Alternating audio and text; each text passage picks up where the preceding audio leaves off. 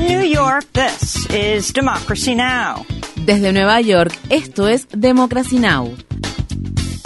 Democracy Now! es un noticiero internacional de radio y televisión que se transmite desde Estados Unidos a través de Internet en democracynow.org. Welcome to Democracy Now!, democracynow.org. Bienvenidos a Democracy Now! en español democracynow.org barra es. El informativo de Guerra y Paz con Amy Goodman.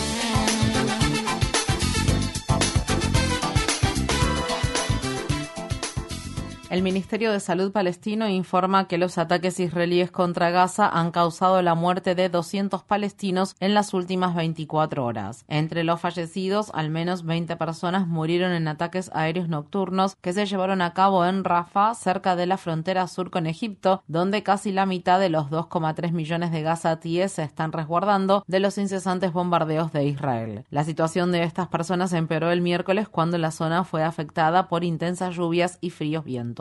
Estas fueron las palabras expresadas por palestinos que se han visto obligados a vivir en una ciudad campamento en Al-Mawasi, en el sur de Gaza, que Israel ha designado como una zona segura. Los niños duermen en la tienda de campaña, mientras que algunos adultos no tienen más remedio que dormir en la calle. No hay comida ni agua, no hay leche ni pañales para los niños. La situación es terrible. No hay instalaciones sanitarias o baños.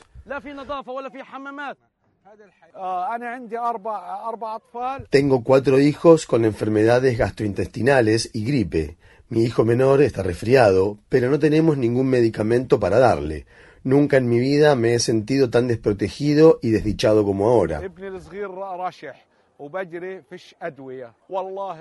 Naciones Unidas advierte que Gaza se enfrenta a un desastre de salud pública. Estas fueron las palabras expresadas por Lynn Hastings, la coordinadora de asuntos humanitarios de la ONU para los territorios palestinos ocupados. Tenemos una fórmula de manual para que se desaten epidemias y ocurra un desastre de salud pública. Esto se debe en parte a que los refugios han sobrepasado hace mucho tiempo su capacidad total y la gente espera en fila durante horas solo para poder acceder a un baño, el único disponible para cientos de personas. Pueden imaginarse cómo son entonces las condiciones higiénicas allí.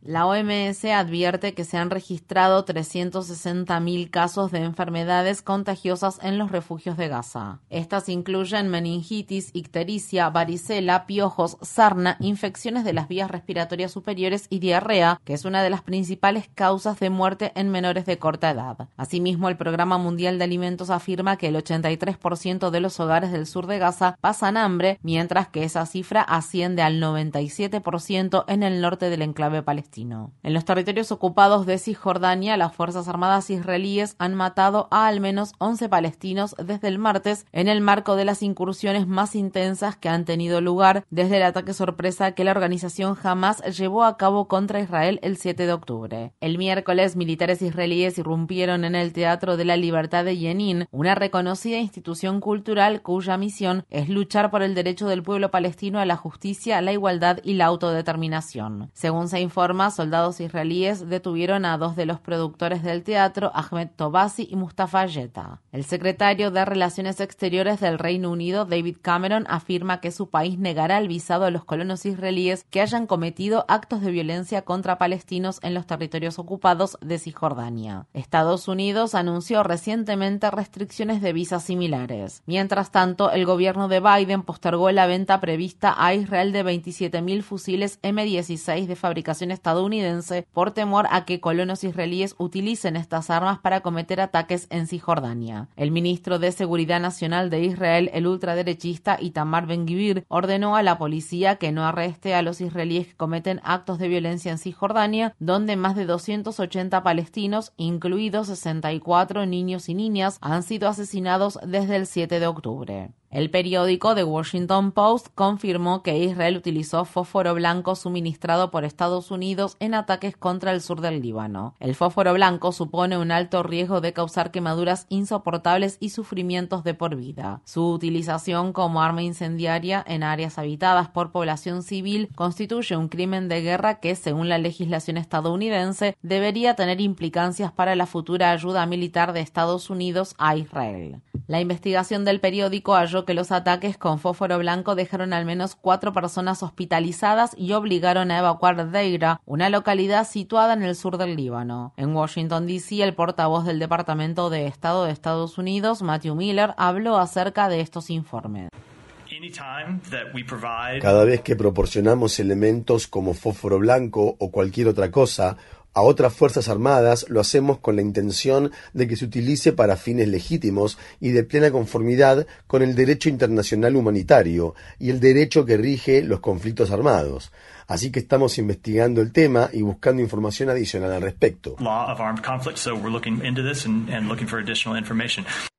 El senador Bernie Sanders instó al presidente Biden a poner fin a la ayuda incondicional a las Fuerzas Armadas israelíes, alegando que Estados Unidos ha sido cómplice de una atrocidad a gran escala en Gaza. En una carta dirigida a la Casa Blanca, Sanders pidió a Biden que cancele la solicitud de ayuda militar estadounidense a Israel por más de 10 mil millones de dólares y escribió al respecto. Esta campaña militar de Israel será recordada entre algunos de los capítulos más oscuros de nuestra historia moderna y se está llevando a cabo con bombas y equipamiento producidos y suministrados por Estados Unidos y fuertemente subsidiados por los contribuyentes estadounidenses. Los comentarios de Bernie Sanders se produjeron al tiempo que el Senado de Estados Unidos aprobó el miércoles, con el apoyo de demócratas y republicanos, un gasto militar récord de 886 mil millones de dólares. Se anticipa que la Cámara de Representantes estadounidense aprobará este jueves el proyecto de ley. Mientras tanto, la cadena Al Jazeera ha obtenido una carta firmada por 139 empleados del Departamento de Seguridad Nacional de Estados Unidos en la que denuncian la respuesta que el secretario Alejandro Mayorkas y otros altos funcionarios de esa agencia gubernamental han tenido ante la ofensiva israelí contra Gaza. Parte de la carta, fechada el 22 de noviembre, dice, la dirección del Departamento de Seguridad Nacional parece haber mirado hacia otro lado ante los bombardeos contra campamentos de refugiados, hospitales, ambulancias y civiles. Rusia lanzó este jueves de madrugada una serie de ataques con drones contra el sur de Ucrania, en los que 11 personas, incluidos tres menores, resultaron heridos. Los ataques también causaron daños en la infraestructura portuaria de la región de Odessa, así como en el río Danubio cerca de la frontera con Rumania. Mientras tanto, las Fuerzas Armadas rusas afirmaron que sus defensas aéreas derribaron nueve drones ucranianos que se dirigían a Moscú apenas unas horas antes del inicio de una conferencia de prensa de fin de año ofrecida por el presidente de Rusia, Vladimir Putin. El primer ministro de Hungría, el ultraderechista Víctor Orbán, llegó a Bruselas para participar en una cumbre de la Unión Europea donde ha manifestado su intención de bloquear la candidatura de Ucrania para unirse a dicho organismo, así como un acuerdo para proporcionar ayuda adicional a Ucrania por un valor de 54 mil millones de dólares. Esto ocurre después de que la Comisión Europea intentara mitigar la oposición de Orbán ofreciéndole la entrega de más de 11 mil millones de dólares en fondos a Hungría, los cuales habían sido retenidos previamente al determinar que el gobierno de Orbán no respetaba el Estado de Derecho.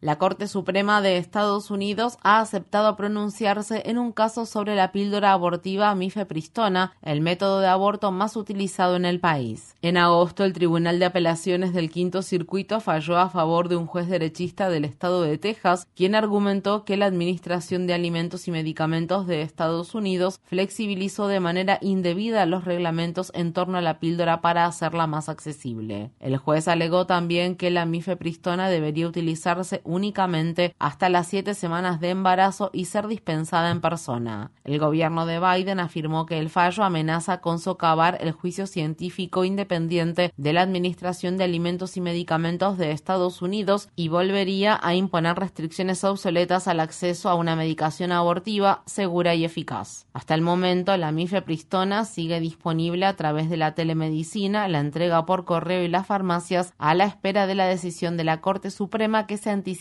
que se tomará a fines de junio de 2024. La Corte Suprema de Estados Unidos ha accedido a pronunciarse acerca de una impugnación sobre la ley federal que tipifica como delito grave la obstrucción de un procedimiento oficial. De conformidad con esa ley, el Departamento de Justicia ha imputado a más de 300 personas, incluido Donald Trump, en relación con la insurrección del 6 de enero de 2021 en el Capitolio estadounidense. La decisión de la Corte Suprema podría invalidar las condenas contra las personas implicadas en la insurrección y obstaculizar el caso que el fiscal especial Jack Smith está llevando a cabo contra Trump. Por otra parte, los jueces del alto tribunal estadounidense están considerando la solicitud del fiscal especial para agilizar la revisión de la solicitud de inmunidad presidencial de Trump. La cadena de noticias CNN publicó grabaciones del ex abogado de Trump, Kenneth Chisbro, en las que se revela que Trump fue informado sobre el plan de compromisarios falsos para mantenerlo en el cargo y que el abogado Jim Trupis le dijo que había perdido en el estado de Wisconsin en las elecciones presidenciales de 2020. Las revelaciones se producen luego de entrevistas con fiscales del estado de Michigan.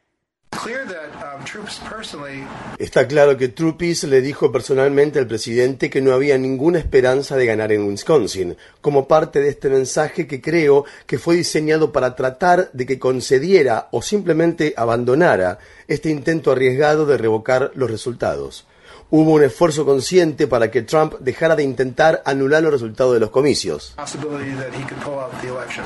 Kenneth Chisbro, quien ha sido apodado el arquitecto del complot de los compromisarios ilegítimos, está cooperando con las investigaciones que se están llevando a cabo al respecto en los estados de Michigan, Wisconsin, Arizona y Nevada. En octubre, Chisbro se declaró culpable en la amplia causa relacionada con los intentos para revertir los resultados de las elecciones en Georgia. Los republicanos de la Cámara de Representantes de Estados Unidos aprobaron una resolución para formalizar una investigación de juicio político contra el presidente Biden. Los republicanos acusan a Biden de abusar de su cargo para favorecer los intereses comerciales de su familia. Una investigación sobre las acusaciones no ha arrojado ninguna prueba. El congresista demócrata Jamie Raskin, alto miembro del Comité de Supervisión y Rendición de Cuentas de la Cámara de Representantes, expresó: Todos saben que la floja investigación de juicio juicio político contra Biden está diseñada para dar a Donald Trump algo que decir cuando se le señala que él ha sido sometido dos veces a un juicio político y que es un defraudador, agresor sexual y difamador de mujeres que ahora enfrenta 91 cargos por delitos graves en tribunales federales y estatales. Hunter Biden hizo este miércoles comentarios públicos poco frecuentes. El hijo del presidente de Estados Unidos incumplió una citación de los republicanos de la Cámara de Representantes y en cambio habló con la prensa frente al Capitolio. Durante seis años he sido blanco de la implacable máquina de ataque de Trump que grita ¿Dónde está Hunter? Bueno, aquí está mi respuesta. Estoy aquí. Lo diré de la manera más clara posible.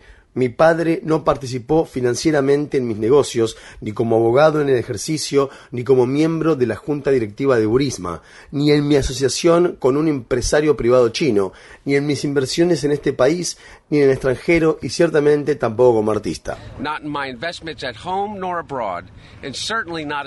Los republicanos dijeron que tomarán medidas para acusar a Hunter Biden de desacato por incumplir la citación. Hunter Biden ha dicho que está dispuesto a testificar en una audiencia pública en lugar de hacerlo a puerta cerrada. La empresa Tesla retiró el software de casi todos sus 2 millones de vehículos en las carreteras estadounidenses después de que organismos reguladores determinaran que el fabricante de automóviles eléctricos no garantizaba que los conductores permanecieran atentos mientras utilizaban Autopilot, un sistema que puede conducir de forma autónoma. Esto se produce tras una serie de accidentes, algunos de ellos mortales, en los que participaron automóviles Tesla de conducción automática. Mientras tanto, en Suecia la basura ha comenzado a acumularse en los talleres de la empresa Tesla después de que un importante sindicato de trabajadores del transporte anunciara que dejará de recoger residuos en solidaridad con los trabajadores mecánicos suecos que han estado en huelga desde octubre en protesta por las políticas antisindicales de Tesla y su multimillonario director ejecutivo Elon Musk.